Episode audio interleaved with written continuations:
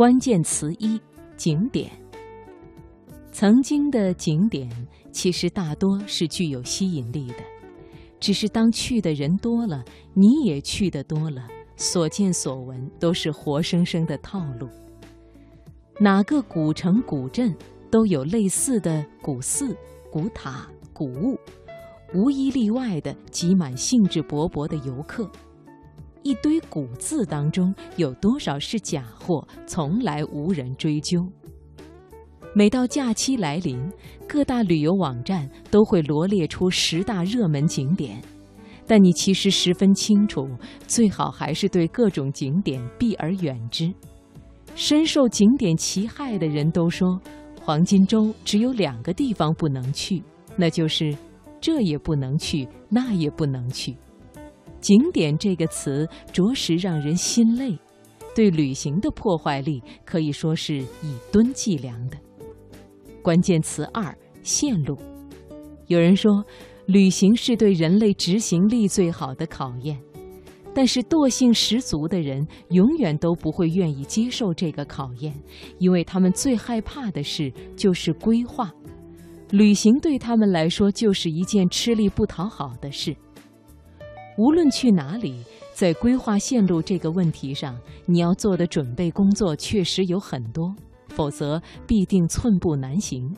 订机票、订攻略、安排时间，当然，你可以把这一切都交给旅行团和导游来解决，但是你又开始担心路上会不会遇上什么不确定性因素，比如航班延误、天气恶劣、水土不服、导游乱收费等等。估计你想到这些，就再也没有勇气来一场旅行了，而规划线路这事儿也就更无从谈起了。关键词三：云旅行。有的人酷爱搜集各色旅游指南，手机里专门有一个文件夹，装了两瓶旅行 APP。每当百无聊赖之时，便会刷着里面的美不胜收，独自兴奋的难以自持。但是他们可能从来就不会打开机票订购软件，只要想到踏上旅途即将遭受的辛苦和麻烦，他们突然间就会变得疲乏和厌倦起来。他们觉得在家里就能悠哉悠哉地捧着旅行指南漫游，美景、美食、美人、美物都在眼前活灵活现，何必真的出门呢？其实。我们中国古人很早就有过这种想法，在家里挂上一幅山水画，就好像真的是在天地间遨游了，并且美其名曰神游。这种旅行方式在现代叫做云旅行。只要你在地图软件上研究过几遍，即便是陌生的国外城市，你也都能清清楚楚地知道去某个店要走几条街，拐几个弯。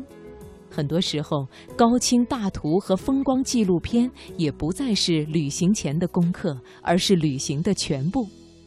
互联网的存在，让你足不出户就可以阅遍世间无数美景，同时也扼杀了你真正的旅行。关键词四：没钱、没时间。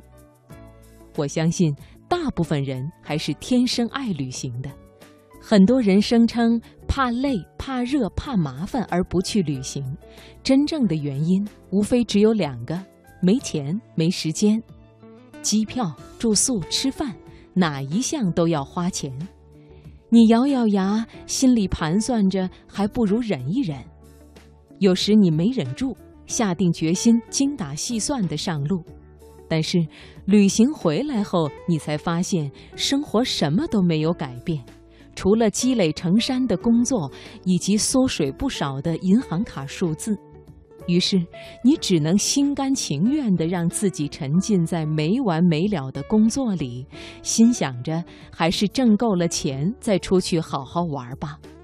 所以，从这一刻开始，旅行就成了工作的兴奋剂，以及永远遥不可及的梦。